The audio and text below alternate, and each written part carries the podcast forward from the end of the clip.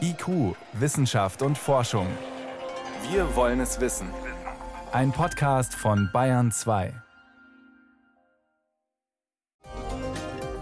Und wir fragen heute, wann kommt das Wundermaterial Graphen bei uns zu Hause an?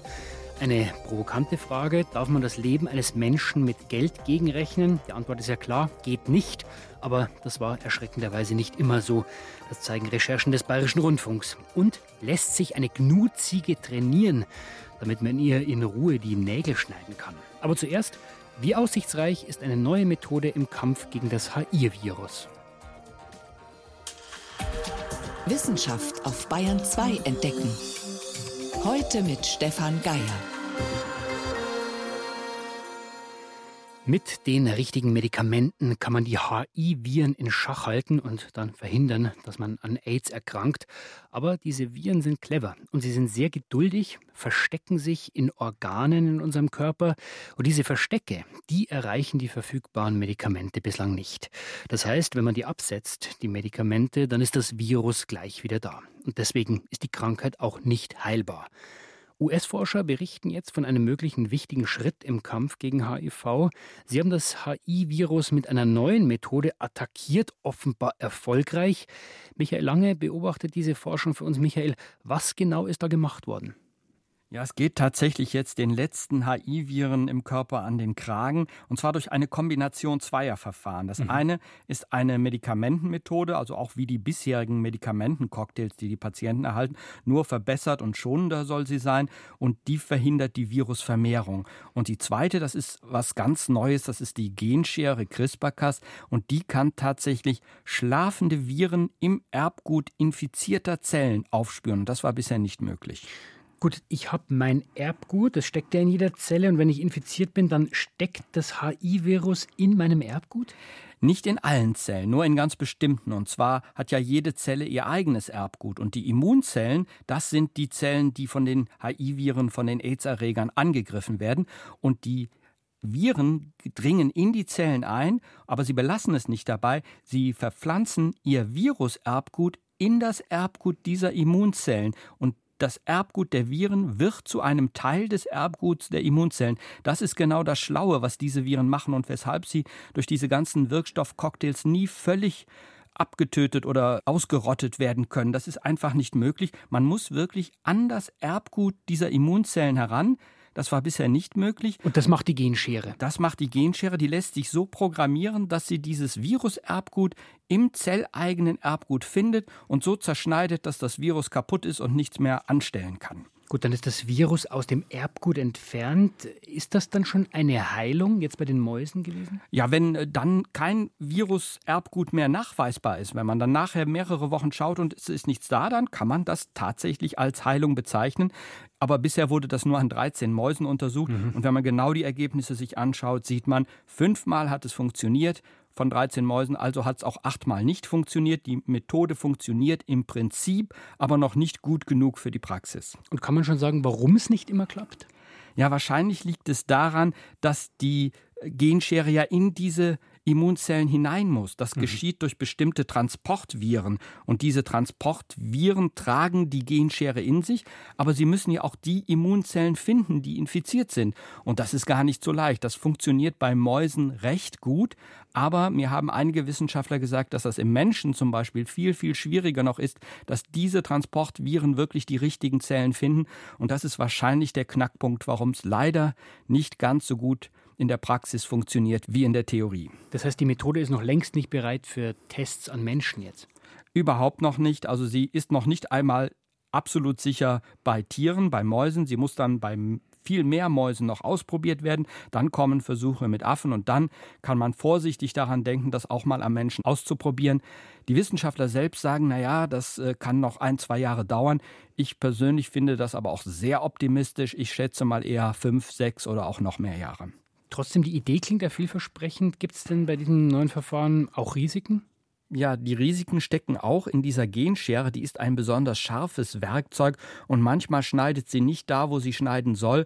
Deshalb fordern Forscher, dass die Genschere am besten bei Zellen außerhalb des Körpers eingesetzt werden mhm. kann. Da kann man kontrollieren, ob sie wirklich richtig geschnitten hat. Wenn man sie mit Transportviren in den Körper hineinbringt, dann kann sie falsche Schnitte setzen und das kann zu erheblichen Problemen führen, zum Beispiel Krebs. Und da ist man auf jeden Fall noch nicht sicher, ob man das wirklich ausschließen kann. Das heißt, Ihr Fazit, Michael Lange, lernen wir jetzt mit diesem neuen Schritt eher was über das HI-Virus selber oder kann das wirklich irgendwann eine mögliche Therapie werden? Wir lernen etwas über das Virus, aber was noch viel wichtiger ist, wir lernen, dass das Virus sich absolut vollständig beseitigen lässt im Prinzip, auch wenn die Methode möglicherweise jetzt noch nicht sicher genug ist. Also da beschreiten Forscher einen interessanten Weg und der könnte in fünf bis zehn Jahren zum Erfolg führen. Also auf jeden Fall ein wichtiger Schritt, um das HI-Virus besser zu verstehen, wenn auch noch weit entfernt von einer Anwendung am Menschen. Forschern ist es gelungen, das Virus aus dem Erbgut zu entfernen, allerdings nur bei Mäusen. Vielen Dank für diese Informationen, Michael Lange. Gerne.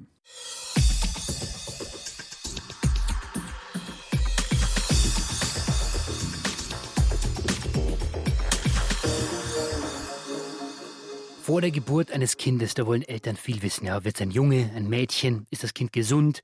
Manche Sachen kann man ja schon während der Schwangerschaft klären, aber gerade bei den Krankheiten, da ist immer die Frage, soll man das überhaupt wissen? Weil wenn rauskommt, das Kind ist krank oder hat eine Behinderung, was macht man dann mit diesem Wissen? Ein Beispiel ist die Trisomie 21, das Down-Syndrom, ein Gendefekt, der schränkt diese Kinder zwar ein, aber sie können trotzdem ein absolut erfülltes Leben leben.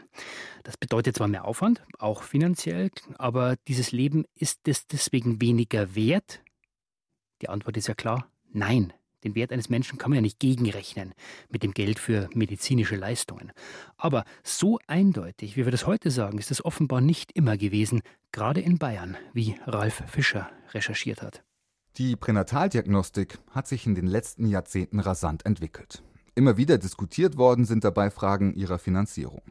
Ende der 60er Jahre ermöglicht die Fruchtwasseruntersuchung einen Durchbruch. Sie erlaubt eine eindeutige Diagnose, ob das Ungeborene Down-Syndrom hat oder nicht. Aber die Bundesländer zögern bei der Förderung, weshalb die Deutsche Forschungsgemeinschaft den Aufbau finanziert. Genetiker wie Jan Murken aus München stehen damals vor einer unsicheren Zukunft. Würde ihre Arbeit künftig noch finanziert werden? Das spitzte sich dann doch durchaus zu. Denn dass man von dieser guten Struktur, die jetzt da war, plötzlich auf Null zurückfallen sollte, das war eigentlich undenkbar. Die Zeit drängt. Und immer mehr Wissenschaftler wenden sich in Briefen, Artikeln, Reden und Büchern an die Öffentlichkeit und Gesundheitspolitiker. Ein Argument fällt immer wieder. Der Vergleich von Kosten und Nutzen der Pränataldiagnostik. Wissenschaftler errechnen dafür die lebenslangen Kosten der Menschen mit Behinderung für das Sozialsystem. Die könnte man durch Schwangerschaftsabbrüche oder den Verzicht auf Kinder einsparen. Einerseits wird in den 70ern häufig davon gesprochen, dass dergleichen Kosten-Nutzen-Rechnungen eine Diskriminierung von Anomalie bedeuten würden. Zum anderen werden sie aber sehr offensiv angestellt von unterschiedlichen Wissenschaftlern, die alle prominent in den Aufbau der Pränataldiagnostik involviert waren sagt die Historikerin Birgit Nemitz, die aktuell zum Lobbyismus für die Pränataldiagnostik forscht.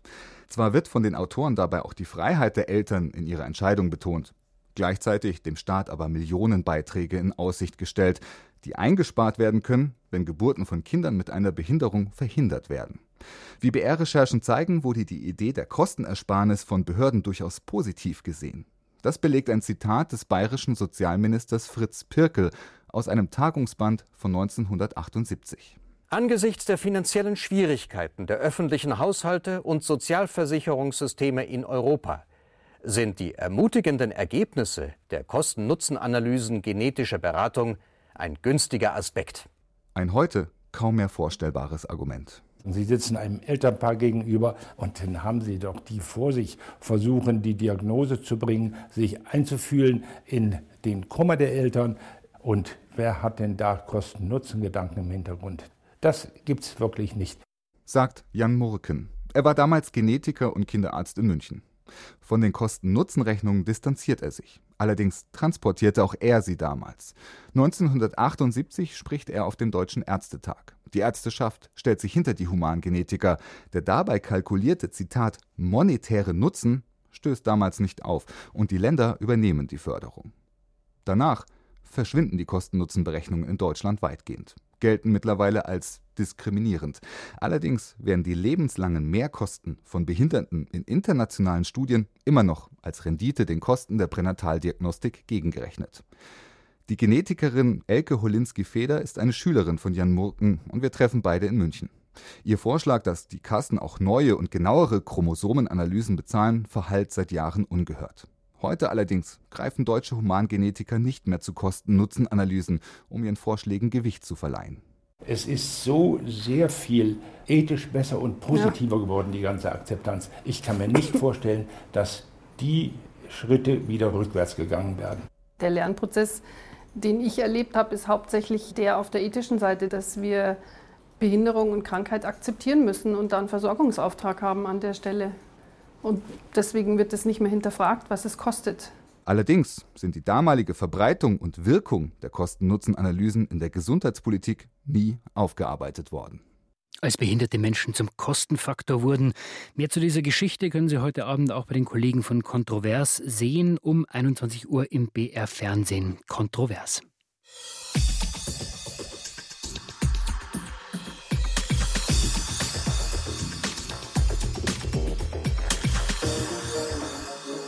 Sie hören Bayern 2, es ist 18.16 Uhr. Was ist 100.000 Mal dünner als ein menschliches Haar, stabiler als Stahl, härter als Diamant und trotzdem extrem flexibel?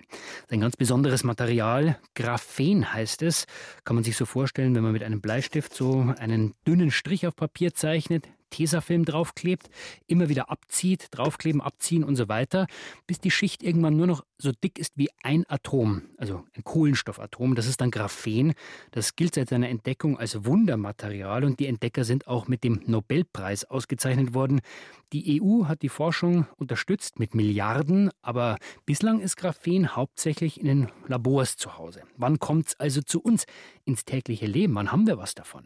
Genau diese Frage ist auf einer Veranstaltung in Lindau diskutiert worden, bei der sich jedes Jahr Dutzende Nobelpreisträger zum Gedankenaustausch treffen. Und John Rubner ist für uns dort. Für den jungen britischen Doktoranden Michael war klar, dass Graphen viele Möglichkeiten eröffnet. Uh, Wenn man sieht, dass viele Forscher sich für ein uh, Thema interessieren oder für einen neuen Werkstoff, dann findet man das auch interessant. Und dort ist schließlich auch das Geld. Milliarden von Euro fließen allein in Europa in die Graphenforschung. Hunderte von Wissenschaftlern wie Michael versuchen, die Eigenschaften des Wundermaterials zu verstehen. Denn Graphen ist nicht nur hauchdünn, sondern gleichzeitig flexibel und stabil und außerdem elektrisch leitfähig. Zahllose Anwendungen winken. Die Entdeckung von Graphen hat einen regelrechten Hype ausgelöst, der manchen, wie dem Physik-Nobelpreisträger Klaus von Klitzing, zuweilen etwas unheimlich ist. Fantastische Wissenschaft, fantastische Physik, aber wir können gewisse Forschungsarbeiten stören, wenn wir eben zu hohe Erwartungen haben. Ich erinnere mich noch an Hochtemperatur-Supraleiter da wurden auch alle möglichen Sachen schon versprochen oder wissen äh, angedacht, dass man Raumtemperatursachen hat. Aber heutzutage haben wir noch immer keinen Raumtemperatur-Superleiter. Jari Kinaret dagegen hält die Entwicklung für normal. Der Physiker von der schwedischen Chalmers University of Technology ist Direktor des europäischen Graphen-Flaggschiff-Projekts. Kinaret zeigt eine Kurve, die erst nach oben, dann nach unten schwingt, um am Ende abzuflachen. Nach einer Entdeckung gebe es immer hohe Erwartungen, dann die Ernüchterung und schließlich die langsame, aber stetige Umsetzung. Außerdem könne man ja längst Produkte kaufen. Ich bin sicher, dass man nur 15 Minuten laufen muss, um ein Produkt mit Graphen kaufen zu können. Es gibt eine ganze Reihe von Firmen, die mit Graphen Geld verdienen. Sie produzieren entweder Graphen oder stellen Sportausrüstung, zum Beispiel Motorradhelme her. Als Werkstoff für spezielle Anwendungen hat sich Graphen also bereits bewährt. Als Ersatz für die Siliziumelektronik dagegen weniger.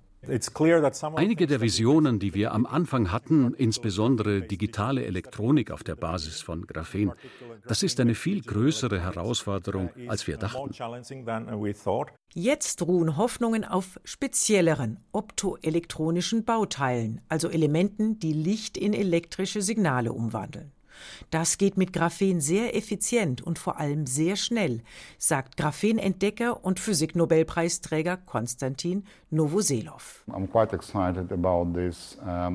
Ich persönlich finde einen Prototypen sehr spannend, den die Firma Ericsson vorgestellt hat. Dabei wird Graphen für ein optoelektronisches Bauelement genutzt. Das wird das Internet revolutionieren.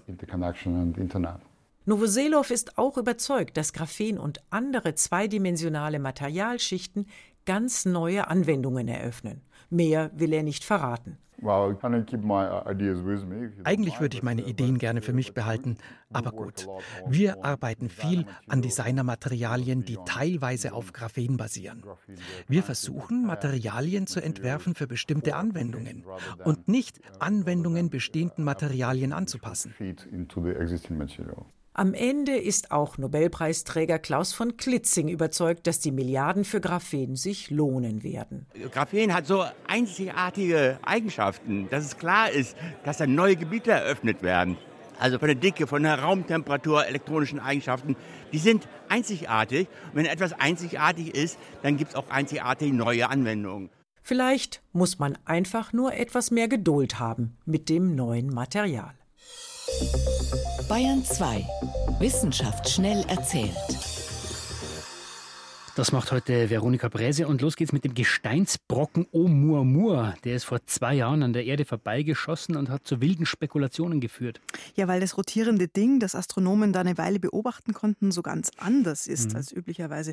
Harvard-Forscher brachten damals wirklich die These ins Gespräch, es könnte ein Raumschiff sein, das Außerirdische bei uns vorbeischicken. Weil dieser Brocken so seltsam geformt ist. Ja, so lang gezogen wie eine Zigarre, vielleicht 100 Meter lang, 10 Meter breit. Mhm. Forscher aus den USA und aus Europa, auch aus Jülich, die haben jetzt nochmal nachgeforscht und die sind jetzt davon überzeugt, dass es da natürliche Erklärungen gibt. Mhm. Auch wenn sich das Objekt seltsam bewegt hat, eher so torkelnd und langsam drehend. Komisch war auch, dass es Fahrt aufgenommen hat, je weiter es sich von der Sonne entfernt hatte. Es hat irgendwie den Anschein gemacht, als würde das Objekt gegen kosmische Gesetze verstoßen, mhm. aber es lässt sich vermutlich alles aus aufklären. Die Experten sind mittlerweile sicher, dass das dunkle, langgezogene Teil aus einem anderen Sonnensystem stammt. Und der riesige Jupiter, der hat es vielleicht mit seiner Schwerkraft angezogen und aus seiner üblichen Bahn rausgekickt. So kam es kurz in unser Sonnensystem, hat da eine Weile sich beobachten lassen und ist jetzt leider wieder verschwunden. Vielleicht geistert der langgezogene Brocken schon seit Milliarden Jahren durchs All und vielleicht ist sein Ursprungsstern, zu dem er gehört und nach dem die Astronomen fieberhaft suchen, mittlerweile so weit weg, dass man ihn gar nicht mehr finden kann. Also es gibt noch viele Fragezeichen, aber zumindest ein außerirdisches Raumschiff, das war es dann doch nicht. Mhm. Zurück zur Erde Und zu einer wichtigen Personalie. Die Deutsche Forschungsgemeinschaft DFG bekommt zum ersten Mal eine Frau an die Spitze. Katja mhm. Becker von der Uni Gießen wurde heute als Präsidentin gewählt. Wer ist sie? Katja Becker ist Medizinerin und Biochemikerin, 54 Jahre alt, stammt aus Heidelberg und war auch mal eine Weile in Würzburg in der Infektionsforschung. Sie hat Medikamente mitentwickelt gegen Infektionskrankheiten, vor allem gegen Malaria, aber auch gegen Krebs. Und sie hat viele öffentliche Ämter und jetzt noch eins mehr, Präsidentin der DFG. Das ist die größte Forschungsförderorganisation in Deutschland. Zum Schluss zum Rekordfuchs. Forscher haben einen kleinen Polarfuchs so getauft, weil er so viel geschafft hat. Er ist 3500 Kilometer in 76 Tagen gelaufen, also weniger als in drei Monaten. 3500 Kilometer, das ist weit. Mhm. Und am Anfang war er so fit, dass er bis zu 150 Kilometer am Tag geschafft hat. Manchmal auch weniger, da war er dann erschöpft. Oder das Wetter war zu schlecht, um weiter zu laufen. Forscher hatten ihm in Spitzbergen einen GPS-Sender um den Hals gehängt. Aha, er ist dann übers, mhm. genau, er ist dann übers Eis gelaufen bis Grönland und von dort dann sogar bis nach Kanada. Die Studie zeigt also nicht nur, was Füchse so können, sondern auch, wie wichtig es ist, dass das Grönlandeis erhalten bleibt. Es darf nicht weiter schmelzen, weil das den Lebensraum von Polarfüchsen zu sehr einschränken würde, fürchten die Experten. Der Fuchs hat seinen Sender übrigens dann irgendwo versenkt. Seit Februar schickt er keine neuen Daten mehr. Keiner weiß also im Moment, wo er sich rumtreibt. Aber er ist ein Rekordfuchs, weil er ist mehr gelaufen als einen Marathon pro Tag. Das war Veronika Bräse mit den Kurzmeldungen aus der Wissenschaft. Die Durchblicker. Wissensreportagen von der Ostsee bis zum Bodensee. In unserer Reportagereihe geht es heute um ganz besondere Tiere, Takine. Die sind früher als Rindergämse oder Gnutziege bezeichnet worden, weil die Takine ungefähr so, na, so ein bisschen rinderartig aussehen. Eigentlich kommen sie aus Asien. Bei uns gibt es es nur im Zoo, aber auch so ein Wildtier im Zoo muss eben ab und zu mal untersucht werden oder zum Nägelschneiden. Und dazu müsste man es eigentlich unter Narkose setzen. Aber es geht auch anders. Und zwar mit Training, wie Susi Weichselbaumer im Münchner Zoo erfahren hat. Vier, fünf, sechs Takins laufen durchs Freigehege. Takins, die sehen ein bisschen so aus wie kleine Rinder oder große Ziegen mit gebogenen, spitzen Hörnern. Der größte von ihnen, das ist ein ganz imposanter Kerl. Der hat dichtes, braun-weißes Kuschelfell, schwarzen, wuchtigen Kopf. Die braunen Kugelaugen sind mit meinen auf Augenhöhe, theoretisch, weil so dicht komme ich nicht dran. Tierpfleger Nils Richter hat den Takinherrn schon mal in den Stall neben dem Freigelände gebracht, in eine Box. Das ist der Till, ist eigentlich sehr mei, wie würde ich den beschreiben? Der hat schon seinen eigenen Kopf, aber ist immer sehr lernbegierig und mit, mit Eifer dabei und ist eigentlich so vom Training her tatsächlich derjenige, mit dem man am meisten machen kann. Das ist ein ganz schönes Kaliber, der Kerl. Ja, schon. Der hat auch knapp 300 Kilo und ist damit nicht ganz, nicht ganz ohne. Der ja, klopft der, der schon richtig dick weiß, dran. Der will schon, oder? Der will, auf jeden Fall, ja. Und während dem Training ist ganz wichtig, da bleibt der Schieber hier offen. Das heißt, er hat jederzeit die Möglichkeit, wieder in die Box reinzugehen. Er kann selber entscheiden, ob er mitmachen möchte oder nicht. Sollen wir ihn gleich mal rüberholen ja, und gerne. schauen? Dann geht hier der Riegel auf und das Tor geht auf. Wir gehen einmal um das Stalleck herum. In der Verlängerung zum Stall ist ein schmaler Käfig angebracht. Der Till kommt auch gleich mit dem Kopf nach vorn, schnaubt, schlägt mit der Zunge, mit der langen braunen Zunge ans Gitter. Der sieht schon, dass Nils Richter einen großen schwarzen Eimer mitgebracht hat, voller Karotten. Die sind quasi das Ablenkungsmanöver jetzt, wenn es für Till an die Pediküre geht. Dafür muss der Till jeweils einen Huf auf so einen kleinen Holzwürfel am Boden stellen. Ja, und zwar, wenn er den Fuß oben hat, mache ich einen Klick und der Klick heißt quasi für ihn, ich habe es richtig gemacht. Und ich klicke jetzt weiter, weil ich ja möchte, dass der Fuß oben bleibt. Dass die der Kollegin Klick kommt hier aus dem kleinen Plastikteil. Genau. Und wenn er wieder runter soll, soll ich einfach down. Super. Ja, tippitoppi. Jetzt sieht man schon die Elisabeth unten mit der Pfeile. Meistens guckt er dann so ein bisschen. Aber so richtig stört ihn das nicht mehr. Aber das war tatsächlich echt lange Arbeit. Seit drei Jahren machen wir das jetzt mit ihm. Allein, dass man ihn unten anfassen kann, war schon am Anfang nicht ganz so einfach. Ich gehe mal in die Knie zu Elisabeth Jakob, die da unten mit einer großen Pfeile am Start ist. Es ist immer schwierig, da überhaupt so ein bisschen ranzukommen, zumal die Klauen relativ hart sind. Na, aber du siehst, wenn es trocken ist, dass es halt einfach nach oben einreißt und wir versuchen wirklich, was hier so locker ist, wegzunehmen. Ah, okay, das ist schon ein bisschen so abgeschürft, gerade diese braunen Stellen, die dann oben wegbrechen. Ein bisschen wie Rinde schaut das aus. Ja. Was wäre denn die Alternative dazu, wenn das jetzt so nicht funktionieren würde? Tatsächlich die Narkose. Das heißt, wir müssten ihn in Narkose legen. Dann könnte man zwar einmal relativ viel wegschneiden, die korrigieren, aber es ist halt so für das Tier schonender. Er ist beschäftigt. Er macht jetzt auch seinen ganz goldigen, knuffligen, kuscheligen ja, Eindruck. Man darf das nicht unterschätzen. Also die haben echt Power. Das heißt, zu denen auf die Anlage können wir nicht gehen. Jetzt schlägt hier die Zunge aus dem Gitter noch mal raus und sucht nach den Mohrrübenscheiben, nach den Karottenscheiben. Das geht relativ schnell, zack, zack, zack. Ich muss immer abpassen, dass ich die Karotten so schnell nachschiebe, dass er den Fuß nicht wegzieht, aber versuche mit jedem Mal das ein bisschen weiter hinauszuzögern. Mir ist es lieber, die Kollegin kann unten sicher und gut schneiden quasi, als dass er dann weniger Karotten kriegen würde. Der Eimer ist noch halb voll, das sehe ich genau, denkt sich der Till mit seinen großen braunen Glubschaugen. Super. Ja, klasse. Und unten wird weiter gefeilt. Sind wir schon einigermaßen durch oder fehlt da noch ein Stück? Ja, also man sieht vor allen Dingen im Innenbereich, da wäre es am besten, wenn man doch noch eine Schere eigentlich mit hätte. Aber die Außenränder, da kommen wir eigentlich schon sehr gut ran bei ihm. Und er ist nach wie vor ganz entspannt. Es gibt immer noch ja, ein Drittel Eimer voll Karotten. Ja, was sollen die Mädels dann draußen auch noch kriegen? Dem Till reicht es jetzt. Er senkt den Kopf, nimmt den Fuß runter vom Holzwürfel und marschiert jetzt aus dem Gitter raus. Rückwärts geht's zurück in den Stall. Das heißt, die Pediküre ist beendet. Die Kollegin macht da jetzt noch den Schieber zu noch eine Box weiter und von da aus lassen wir dann auf die Anlage raus. Takine beim Nägelschneiden am Schluss von IQ heute. Das ganze Team sagt Danke fürs Zuhören. Am Mikrofon war Stefan Geier.